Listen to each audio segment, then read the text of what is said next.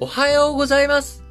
2022年、令和4年3月22日火曜日。本日も新聞解説、ながら聞きをやっていきたいと思います。まず、丸1の話題としまして、政府、初の電力逼迫警報を出しました。経済産業省、昨日21日に東京電力管内の電力需給、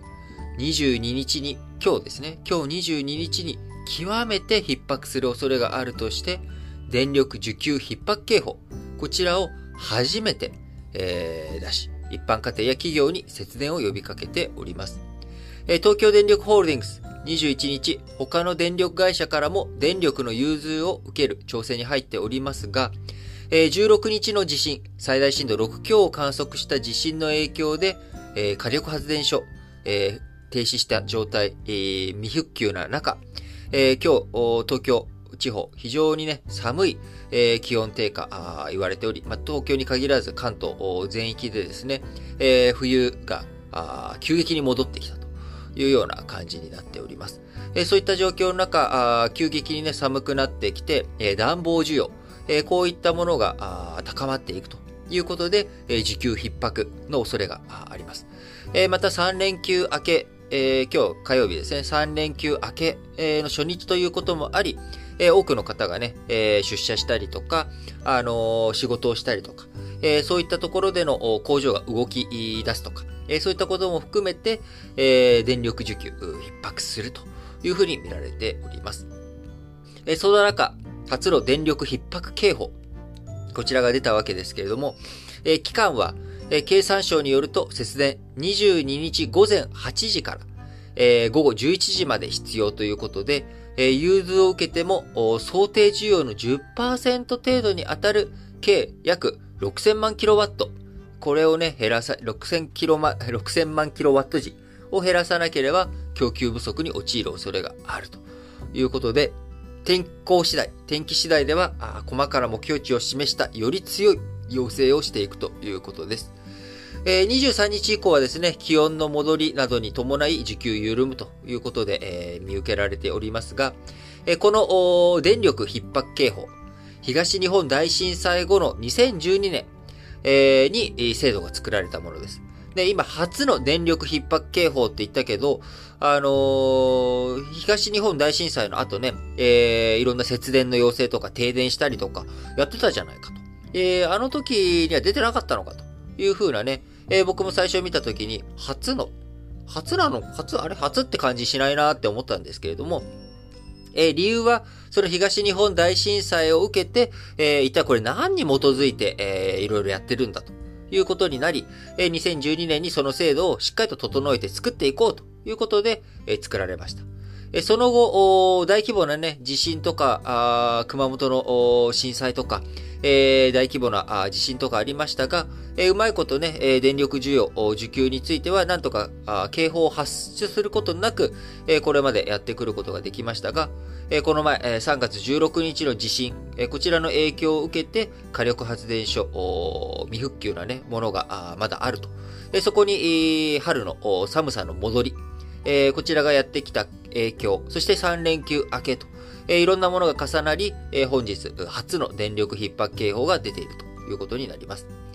えー、電力の余力が3%を下回る場合に発令するということで、えー、今回、経産省と東電は一般家庭に暖房の設定温度20度にしたり、不要な照明を消したりするなどの協力を呼びかけております。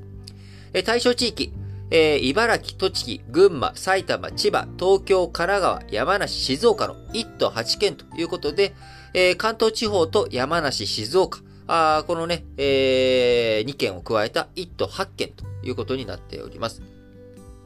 えー、域内のに、域内にね、お進みの方、えー、警報発出8時から、えー、22日の午前8時から午後11時までということになりますので、えー、電力控えめ、抑えめにね、えー、していただければと思います。えー、また東電、顧客企業に対して、企業に対してもですね、えー、22日から25日にかけて、えー、できうる限りの節電を要請しております。えー、今週の平日ですね、火、水、木、金、えー、この4日間にかけて、できうる限りの節電を要請しております。現状の予測では、1日の中で電力需要が最も高い朝や夕方の時間帯、こちらにね、電力需給の余裕を示す予備率が安定供給の目安となる3%。えー、ね、あのー、余裕がないと電力、こうガンといってしまうので、えー、停電ね、あのー、安定、えー、ちょっと上振れたりとかすると、えー、ブレーカーがまあ、家庭内で落ちるイメージですか？あまあ、そういったことになってしまうので、えー、なんとかやっていかなきゃいけないと。えー、その一方、お東電ね、えー、一般家庭とか、顧客企業に対して節電してくださいって要請するのと同時に、他の地域、北海道や東北から最大177万キロワット、中部電力伊勢、えー、こちらからね、最大60万キロワットの融通を受ける見通しということで、えー、なんとか、やりくりしながらやっていこうということになっております。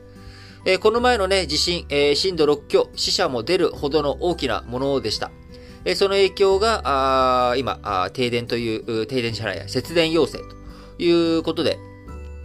えー、来ているわけですけれども、えー、その他ね、えー、震災の影響として、え、残っているもの、東北新幹線、え、被害100、1000箇所ということで、えー、JR 東日本、21日、え、宮城、福島両県で震度6強を観測した地震、え、こちらで脱線した東北新幹線の全線での運転再開について、来月4月20日前後を目指していると明らかにしました。え再開後も速度や本数を落として運行する可能性があるということで、えー、今日ね、一部再開ということになりますが、えー、東北新幹線、えー、こちらもね、えー、この前の地震で、えー、河川の金具などの損傷が約550箇所、レールの変異や損傷が約300箇所確認されたりということで、えー、脱線もね、してしまったということなので、そこからの復旧、えー、今、えー、大変なことになっております。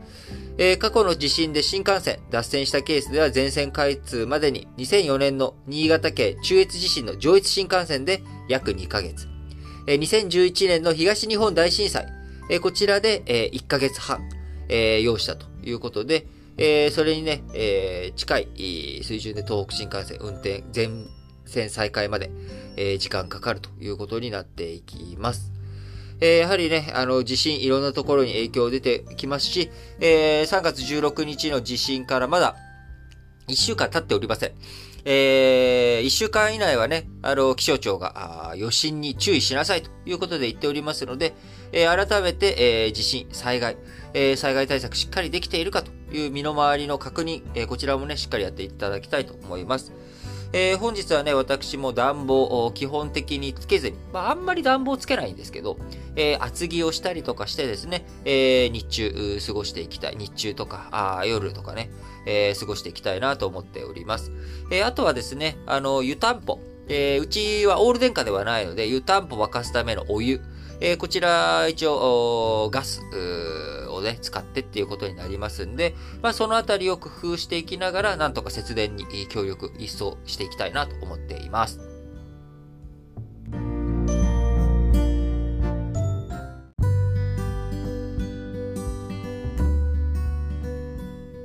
はい。それでは、丸2の話としまして、えー、ロシア側からですね、えー、日本が制裁に参加しているということに対して、えー、平和条約の交渉、もう日本とのね、平和条約の交渉打ち切りだというふうに、えー、声明を発表しました。えー、ロシア外務省、えー、21日に日本がアメリカ、ヨーロッパと歩調を合わせて発動した対ロシア経済制裁をめぐって、日本との平和条約締結に関する交渉を継続するつもりはないとの声明を発表しました。えー、ロシアとの間で領土問題、解決した上で平和条約を締結するという、まあ、日本の一貫した立場が拒否されたということになります。えー、もともと日本、1945年の第二次世界大戦、えー、これがね、終わった後に、えー、平和条約、まあ、第二次世界大戦が終わったよと、えー、講和しよう、みんなね、仲直りしましょうということで、えー、サンフランシスコ講和条約、えー、こちらを結びました。え、このサンフランシスコ講和条約に、え、参加しなかった国というのが、あ朝鮮半島、南北朝鮮半島のね、国、南北朝鮮。えー、旧ソ連、えー、ソ連ですね、ロシア。えー、そして、え、中華人民共和国と中華民国と、日本のね、周辺諸国とは、サンフランシスコ講和条約を結ぶことができませんでした。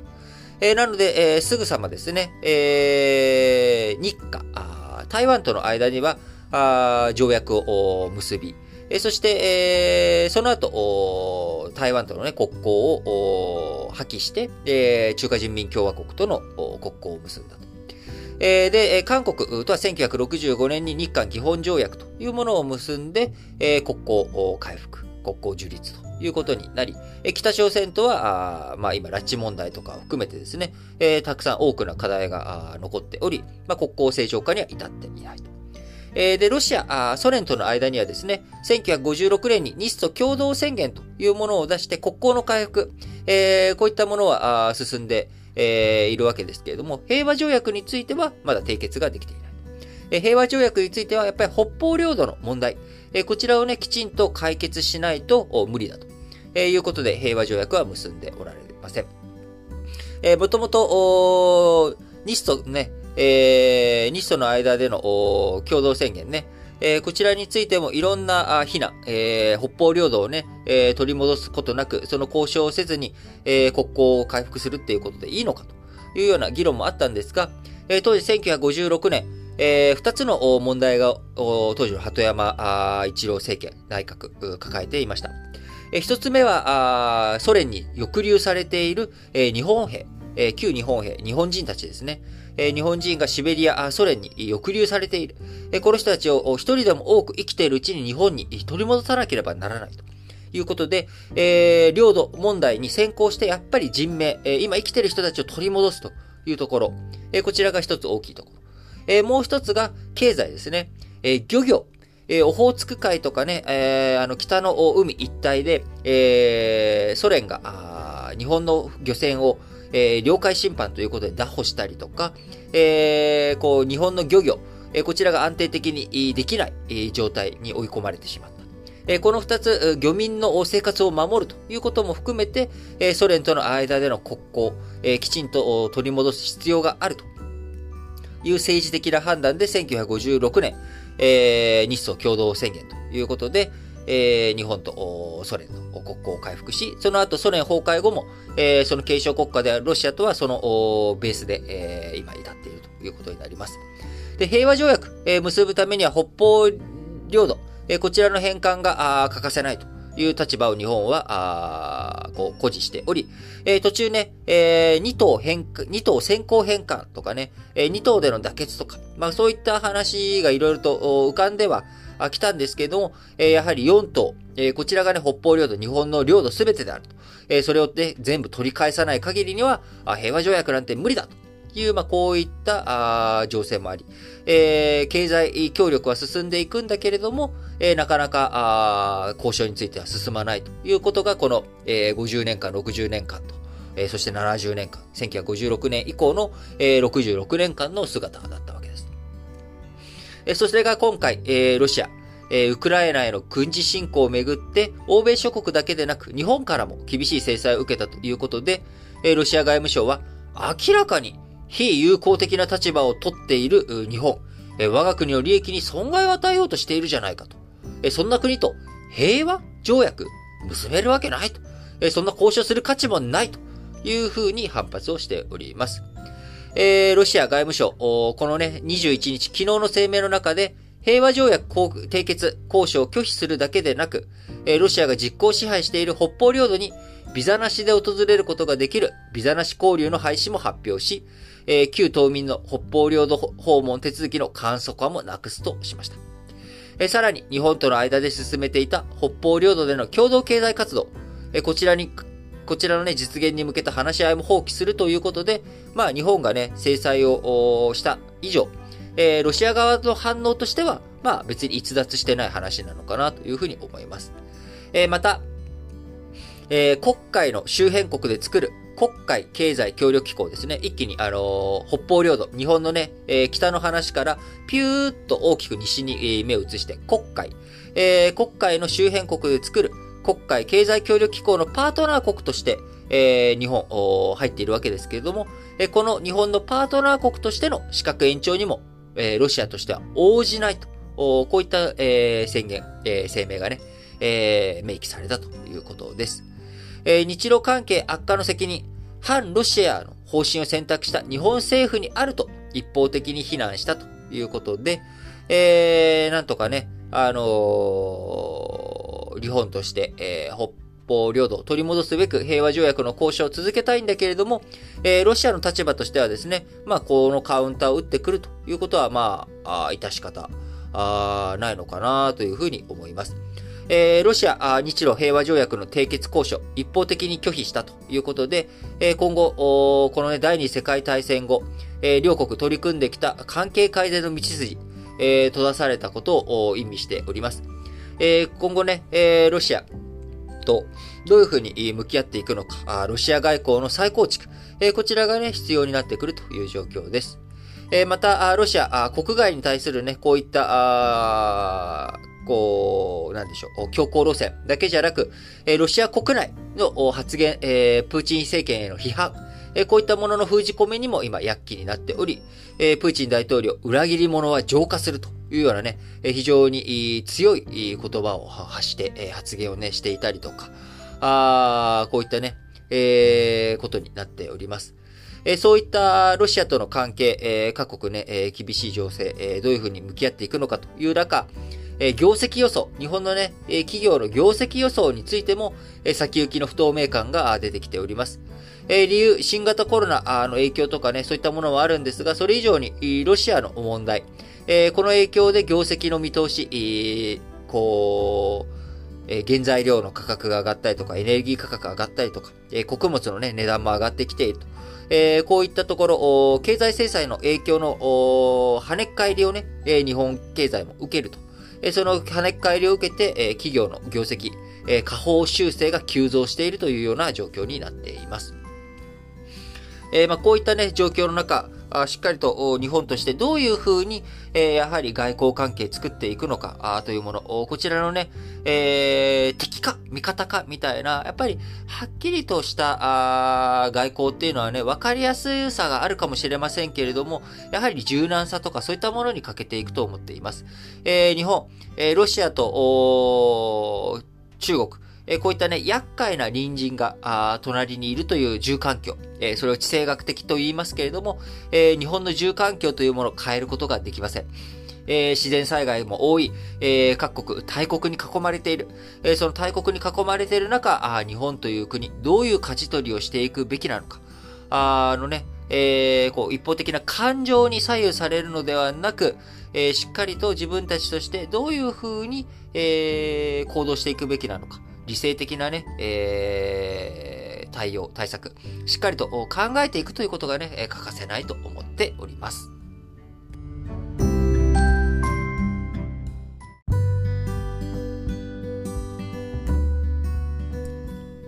はい。それでは、丸3の話題としまして、えー、今ね、えー、ミャンマーを昨日から訪れているカンボジアのプラク・ソコン副首相兼外務大臣。えー、東南アジア諸国連合のミャンマー問題の特使として、えー、ミャンマーを訪れているわけですが、えー、ミャンマーの首都ネピドーを訪問し、国軍トップのミン・アウン・フライン総司令官と会談をしました。えー、今回の ASEAN 特使、えー、国軍側との信頼情勢、こちらをね、優先するという考えで、えー、これまで、えー、ASEAN 特使、去年ね、クーデター後、クーデター後の ASEAN、えー、外相のね、緊急声明、え、緊急なね、えー、会談あ、緊急声明の中で、えー、ASEAN の特使をミャンマー受け入れろと。え、その際には、アウンサー・スーチーさん、えー、国軍がね、拘束した、え、民主派の代表、そして、えー、かつて、えー、クーデター前には、ミャンマー政治の、え、実質的なトップを務めていたアウンサー・スーチーさん、え、この人との会談、え、これをね、しっかりと設けさせてくれと。えー、そうじゃないと国軍側の言い分をね、一方的に聞くだけになってしまうので、それは、えー、国際社会の顔向けも含めて ASEAN として、えー、弱腰すぎるということになるので、え、認められないと。えー、クーデターを起こした側、クーデターを受けた側、この双方に意見が、あをね、聞けるように、えー、ASEAN から派遣した特使に関しては、えー、アウンサンスーチーさんとの会談、えー、これをね、えー、できるようにしてくれというふうに言っていたわけですが、え今回、議長国カンボジアから派遣された ASEAN 特使、えについてはですね、えアウンサースーチーさんとの会談、実現しないという見通しであります。え、2021年2月の国軍によるクーデターが起きて以降、ASEAN 特使のミャンマー訪問初めてということになりますが、え、今回、国軍報道官室、え、ミャンマー側の発表によりますと、全当事者との対話や暴力の停止など、え、2021年4月の ASEAN 首脳会議で確認された5項目合意の履行に向けた協力などについて話し合ったということで、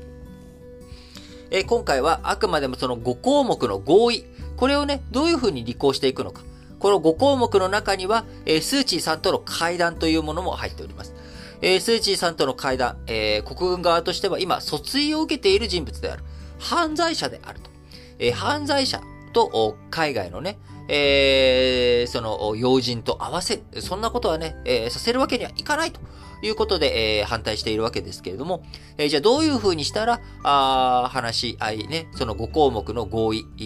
ASEAN 首脳の中で確認した、え、もの、これのね、履行、まあ、そこの ASEAN の首脳の合意の中には確か、えー、ミャンマーのアウン・フライン、えー、ミン・アウン・フライン総司令官入っていないわけですけれども、えー、どうやったらミャンマー側が受け入れてくれるのか、あるいはミャンマー側としてはどうしたら ASEAN があミャンマーのね、今の体制、え、彼らとしては受け入れてくれと、認めてくれという立場ですから、それがどういうふうにしたら受け入れられるのか。まあ、それの最初の確認のね、話し合いとして、え今回の ASEAN 特使、え、派遣ということになるのかなと思います。えー、以前ね、この、カンボジアが、あ ASEAN 特使を派遣するぜ、ASEAN 特使として、えー、うちの副首相、えー、送り込むぜっていう発表した時にお伝えしましたけれども、えー、ミャンマーのね、国軍クーデターに関しては ASEAN 国内で、えー、足並みが揃っていません。えー、例えばね、シンガポールとか、あブルネイとかあ、そういった国々に関してはあ、ミャンマーのクーデターに対して、それはいかんよというふうに言ってるわけですが、えー、タイなんかはね、えー、クーデター起きた後、欧米諸国からの反発とかね、えー、そういったものもあり、えー、国軍、軍隊のクーデターに関して強気で、え、発言ができないというものもありますし、え、中国と距離感あ、それなりに近いミャンマー、え、そして中国との距離感が近いカンボジア、え、そのカンボジアが今年議長国となり、え、積極的に、国軍側の、え、要望を受け入れていこうという姿勢を示しているというのが、まあ、現状の ASEAN ですね。で、今回 ASEAN の特使、えー、まあ、派遣されたわけですけれども、結果としては、まあ、あの、国軍側の言いなりになって終わりじゃないかということで、えー、ASEAN 内部の国軍を認めないという勢力と、えー、国軍を認めてあげようという勢力、これのね、えー、二つがぶつかり合ってしまうような結果になっていくんじゃないのかなというふうに思います。えー、ASEAN、えー、なかなかね、一枚岩になりきれないという状況。まあ、それでね、緩やかに繋がっていこう。えー、ASEAN という地域、東南アジアという地域、中国とか、あインドに囲まれており、えー、そういった大国に囲まれている中、ASEAN としてね、一枚岩になることによって、えー、多くの、経済的なね、メリットを得ていこうという、え、こういった組織、仕組み、枠組みということを考えていくと、改めて、えー、どういうふうにね、協調体制を作り上げていくのか、作り直していくのかということ、えー、ミャンマー問題を受けて、えー、この、2022年、再びね、議長国カンボジアという中でどういうふうな動きになっていくのか、引き続き要ウォッチだなと思っております。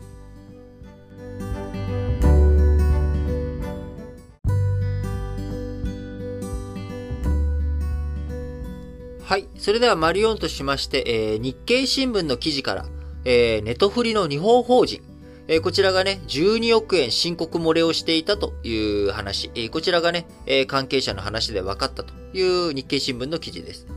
えー、アメリカ動画配信大手、ネットフリックス、えー、こちらね、日本法人があるわけですけれども、えー、この日本法人、東京国税局の税務調査を受けて、えー、2019年12月期までの3年間で、計約12億円の申告漏れが指摘されていたことが、え昨日21日関係者の話で分かったということです。え日本法人から譲渡された、えー、配信サービス。日本でのね、配信サービス。えー、こちら配信権を日本法人から譲渡さ譲渡されたネットフリックスのオランダ法人。えー、こちらがね、えー、その業務に見合った利益を日本、えー、オランダ法人からね、えー、いろいろと受けてやっているんだけれども、えその業務に見合った利益をオランダ法人から受け取っていないというふうに国税局が判断したということです。え、よくですね、え、国際的な、あの企業、スキームを作っていく中で中心となる国、いろんな国があるわけですけれども、え、結構、その、中、あの、本拠地、根拠地として置くのが、オランダとかアイルランドという国が多いんですよね。え、特にオランダという国は、税率、低すぎず高すぎずと。いうことで、え、そして、金融のハブにもなりやすい。え、そしていろんなね、あのー、すっぱ抜かれたりとかもしてますけれども、え、当局との間で、え、いろんな合意を作ったりとか、あ税制の優遇を受けたりとか、え、そういったことができるということもあり、オランダという国、非常にね、えー、その国際的な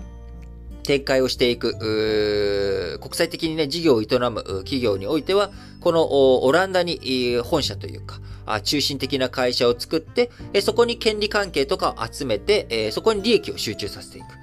そうすると利益を集中させることによって、税金が安く、次のね、分配とか金融機能も強いので、分配どうしていくのかというのも動きやすくなるということで、オランダ法人に集めていこうと。えそのために、え日本でえ配信権、え、日本での活動のための配信権を日本法人が取得したもの、これを、え、オランダ側に譲渡し、え、オランダ側はその配信権を使ってサービスを日本で展開すると。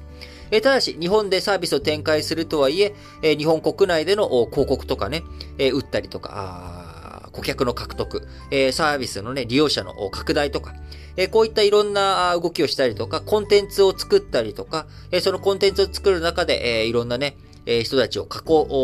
い込んでいったりとかっていう活動。えこういったものは全て日本法人がやっていくわけですけれども、えこういった活動に見合った利益が正しく、えオランダの法人から日本法人の方に渡されていないということで、え今回国税局、え3年間で計12億円の申告漏れということです。え12億円っていうのはですね、あの、数、えー、どういうことかというとですね、12億円で、え、1人1000円、えー、だとするとですね、えー、120万人分なんですよね。えー、単純に、ネットフリックスの会員数でいくと。えー、で、それが、えー、3年分、ですので、えー、1年あたり440万人分。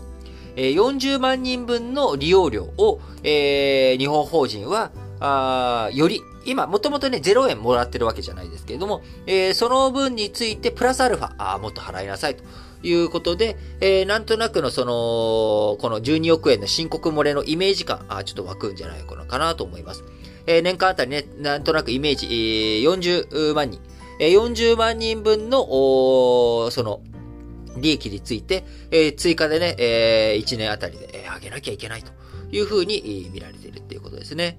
えー、関係者によりますと、日本法人のネットフリックス、日本国内の映画やアニメなどの制作会社との契約業務、えこちらを担っているということで、え2019年までに複数の制作会社に対して、計百数十億円を支払って配信権を取得し、その後、取得した配信権をオランダ法人に譲渡しました。えこの譲渡の際に、えオランダ法人から日本法人に配信権の取得にかかった費用と経費、支払われたわけですが、えオランダ法人、日本法人から得た配信権を利用して巨額の利益を上げていたとして、当然ね、それはもう12億円どころの騒ぎじゃないと思うんですが、あその国税局、配信権取得費用と経費に加えて、業務に相当する利益、日本法人が受け取る必要があったと。えー、日本法人がね、ただ働きしてる。その、配信権の取得にかかった費用と経費、これは、えー、配信が始まる前にかかったコストである。で、その後、そこから、えー、その後の利益、果実を取るというのは当然オランダ法人が配信権持ってるから、オランダ法人が受け取るということは間違いじゃないんだけども、その後も、継続して日本国内でいろんな業務、日本法人になっているよねと。えー、その後のね、アフターフォローの話だったりとか、顧客を実際に獲得したりとか、あこういったマーケティングとか、あの、費用、えー、こういったものを日本法人負担しているわけなんだから、あそれらについてしっかりとね、えー、受け取るべき利益、えー、いくらあるのかということを国税局算定した結果、約12億円が申告漏れに当たると指摘をしたということです。えー、日本法人の担当者、え、今回の国税当局による税務調査に関しては、日本の税法のもと、討議を行い、え、修正申告を行ったということです。これね、2019年12月期までということなので、えー、2020年この後ですね、2020年新型コロナウイルスの感染拡大に伴う巣ごもり需要、えこれの追い風となり、2020年8月に国内の有料会員数500万人を超えたという状態になっており、えー、果たしてね、2020年以降の申告、えー、こちらの修正が必要なのかどうなのか、ネットフリックスね、えー、こういうのを移転価格税制って言うんですけれども、えー、日本で本来上がるべき、えー、利益、これが海外に移転してしまっている。この移転しま、してしまっている利益について、えー、日本法人、日本のね、国税、えー、タックスヘイブン税制に、応じて、えー、と、に従って、えー、課税することができるというものなんですね。で、この移転価格税制っていうものはですね、えー、じゃあ、日本法人がこれだけの利益を上げなきゃいけないと。12億円申告漏れだってなったとして、えー、オランダ側では12億円今、課題に、え利益を計上したということになるんですよね。この課題に利益を計上したというものを減らすことができるのかどうかとかね。この二重課税の問題をどういうふうに克服していくのかということで、えー、税制、えー、税務、関わる上でですね、えー、国際課税、どういうふうに対応していくのかというところね、これは非常に難しい問題で、えー、私もね、昔、ちょっとこういったあ仕事をやってたこともあるので、えー、ちょっとね、ネットフリの12億円申告漏れについて、えー、日経新聞の記事、ご紹介いたしました。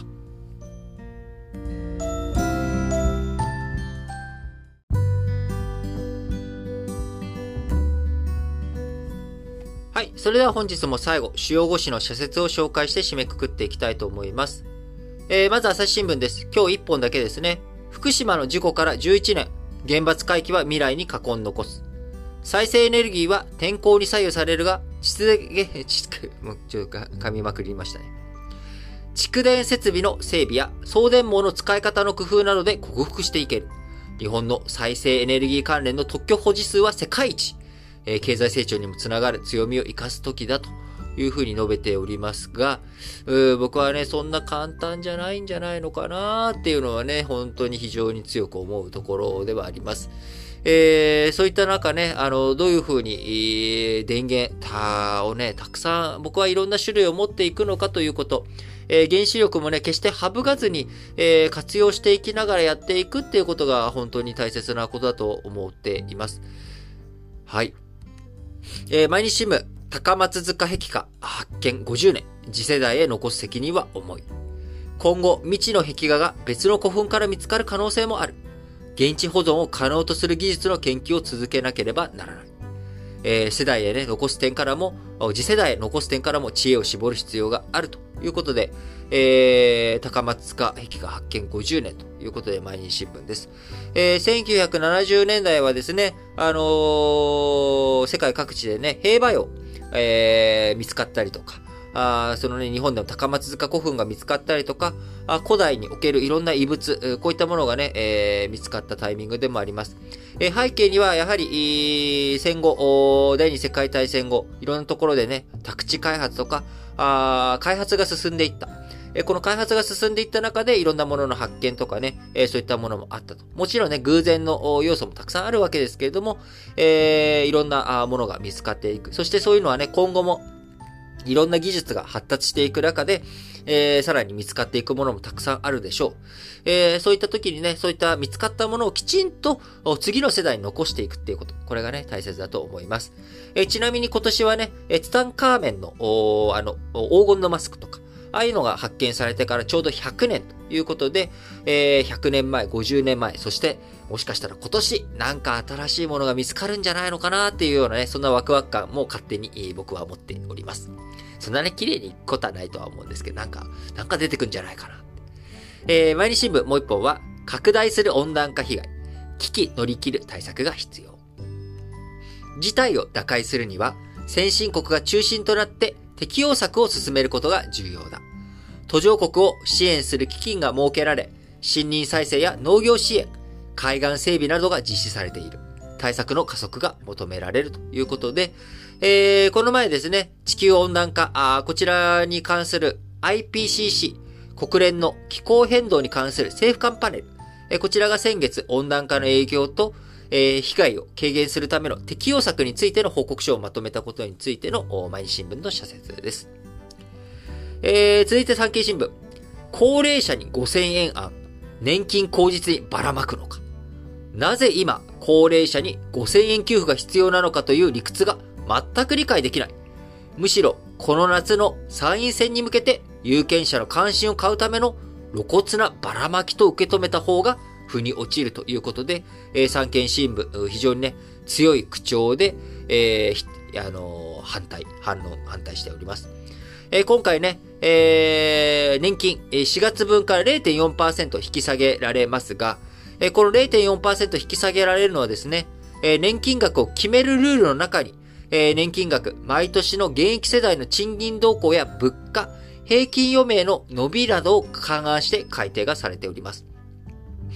年金制度、え現役世代からあその年金世代に仕送りをして成り立っている仕組みなので、えその負担能力に応じた給付に改定するっていうのは、えー、理屈が通っておりますし、えー、そうしないと年金制度を破綻しかねないということになっていきます。えー、そのためにね、今回0.4%の引き下げというのは、ルールに基づいたものであるわけで、えー、そのルールに基づいたものをルール外から補填するというようなね、やり方。えー、こういったことでは、あね、ね、あのー、2年目、えー、なんですけれども、このルール適用されたのが。えー、わずか2年目で形骸化させていくっていうのは、とてもじゃないけど先が思いやられるということになります。えー、さらに分かりにくいのは、この給付案、低所得者対策ですらないということで、えー、給付対象として想定されているのは、新型コロナウイルス化に伴う低所得者対策の10万円給付を受けなかった人だということで、えー、じゃあ一体何のために配るの？年金が減ったからそれをカバーしてあげようっていうわけじゃなくて、えー、10万円給付受けた人はダメよ。何のために？っていうことですよね。えー、何よりも問題なのは5000円給付案を臆面もなく打ち出す与党の姿か。えー、年金改革とかね、えー、そういった腰を据えて取り組む覚悟が与党に微塵も感じられないということ。参院選に向けて与党が訴えるべきことを履き違えてるんじゃないかということで産経新聞強く否定しております。僕もそうだと思います。えー、産経新聞もう一本は日印首脳会談。ロシアの侵略許さぬ結束図れ。物足りなかったのは、岸田首相がインドでもカンボジアでも、ロシアによる北方四島の不法占拠を語らなかったことだ。首脳外交では必ずウクライナ侵略と同じロシアによる国際法違反であって、返還が必要だと解くべきであるということなんですが、これはちょっとどうかなっていう。なんか、その、う、ロシアに対して北方四島を返せっていうことを一緒に言っていこうねっていうのをカンボジアとかインドに強制するっていうのは、それはちょっと違うんじゃないのかなっていう気はしますね。あのー、領土問題をね、抱えている国、えー、ロシアとの間に領土問題を抱えている国に対して、日本も北方四島の問題を抱えている。えー、そちらのね、領土問題と、えー、日本の北方四島の問題、一致団結して、えー、ロシアと対峙していこう。ロシアに対してね、領土の返還を求めていこうということで合意した。えー、こういう風になるんだったらね、いいと思うんですけど、えー、そうでないのになんか、あのー、日本の主張ばっか言ってたら、こいつ何しに来たの？インドまでとか。こいつカンボジアに何しに来たの？は？って思われるので、あの、それは外交上ちょっと、おお、あの、のね、産経新聞北方四島について、えー、非常に熱心ですし、えー、僕自身も北方四島を取り戻すべく、やるべきことは全てやるべきだと思っていますが、外交上なんかちょっとそれは、なんかね、いや、ここに来てお前なんで自分のことしか言わないの？みたいな感じになっちゃうので、なんかちょっとそれは違うんじゃないのかなっていう気はします。えー、読売新聞。児童施設入所者、法改正図り自立支援を急げ。施設出身者の大学進学率は18%で、高卒者全体の53%より大幅に低い。経済的な理由で進学を諦めずに済むよう、給付型の奨学金などを拡大することが重要だ。対象者に家賃や生活費を貸し付ける制度もさらに充実させたいということで、給付型の奨学金っていう言い方ね、もうやめてほしいなと思うんですよね。要は給付型の奨学金だけを僕は奨学金というべきであって、えー、今奨学金という名が付いてるのはね、奨学ローンとかね、奨学貸付、えー、学生ローンとかね、そういった言い方にすべきだと思うんですよね。融資じゃないですかね。貸し付けてるだけ。なんか、あの、奨学貸付とかね、奨学金、えー、ローンとか、奨学金としての融資とかね。なので、利率がちょっとお得ですよとかね。あるいは、返済のね、えー、その学校卒業するまでの間、金利はかかりませんとかね。なんかそういった仕組みで普通の貸付とは違いますよっていうことだったら、頭に、えー、奨学金の奨学ってつけてね、えー、少ないって意味じゃないですよ。えー、学問を進めるっていう意味での、えー、奨学。えーその少額、えー、融資という風にしたらいいんじゃないのかなと。えー、言葉でね、言うとね、えー、少ない融資なのか、マイクロファイナンスなのか、あの奨学金の少額なのかが分かりづらいということはあるかもしれませんけれども、やっぱりね、え字面あ、しっかりとしていくのが正しいと思いますので、え給付型の奨学金だけをね、奨学金と言える、そんな、あ世界になってくれたらいいなと思っております。えー、読売新聞もう一本は、洋上風力事業。発電コストを着実に抑えたい。政府は、脱炭素に向け、2040年までに原発40基分程度の3000万から4500万キロワットの洋上風力導入を目指している。だが、着脱式が可能な海域、遠浅じゃないとね、これできないんで、少ないため、目標を達成するには、海に浮かべる浮体式の活用が必要となる。え最後、日経新聞の2本です。えー、刑罰見直しを身のあるものに。再犯防止は刑務所の中だけでは完結しない。出所後に生活が困窮したり、孤立したりして、再び罪を犯す人は少なくない。就労や福祉面の支えは重要だ。支援の輪を着実に広げることは、犯罪の抑止につながり、社会の利益にもなるはずだということで、えー、罪ね、えー、あると思います。いろんな人間ですから、えー、犯罪といかなくても、道義的なね、えー、後悔とかね、えー、人に対して良くないことをするということ、僕自身もあります。えー、そういった時、ただそこからね、さらに犯罪という一線を越えてしまった人、えー、こういった人たちの社会復帰、どういうふうにね、受け入れていくのか、あそういったところね、社会全体で考えていく必要があると思っております。え、最後です。IT 大手は情報基盤としての責務果たせ。ロシア市民の大多数が欧米メディアの報道内容は嘘だと信じるのも20年以上にわたるプーチン政権の情報工作の結果だ。IT 大手は過去の無責任さを猛省し、先制国家権力による IT 基盤の乱用阻止に力を尽くしてほしいということで、えー、本日も皆さん新聞解説ながら聞きをお聞きいただきありがとうございます。えー、今日火曜日ですので、えー、ラジ歴本体の方配信をしております。え今日ラジ歴本体ではですね、え、中国の南北朝時代の南の王朝、えー、梁という国があるんですが、この梁の武帝という人物、こちらを取り上げております。多分ね、皆さん馴染みのない、聞いたことない人だと思うんですが、えー、この話、非常にね、あのー、現代につながる、非常にいい話をしておりますので、ぜひ多くの方に聞いていただければと思います。えー、聞いていただいたらですね、ぜひ感想の方を、まあ、Twitter や、あるいは各エピソードの概要欄に貼っております、Google フォームのリンクから、えー、応募、投稿できますので、えー、そちらからもぜひ皆さんからのメッセージお待ちしております。はい。えー、ということでね、今日、丸一でもお伝えしました通り、えー、東京、関東地方、えー、そして山梨、静岡は、あね、電力逼迫警報出ております。えー、電力ね、皆さん、あのー、なんとか節電に協力していきながら乗り切っていきましょう。えー、その一方で、えー、寒いですからね、えー、節電に協力するあまり風邪をひくということのないよう、えー、しっかりと暖かくして、えー、一日をお過ごしいただければと思います。はい。それでは、皆さん、今日も元気に、いってらっしゃい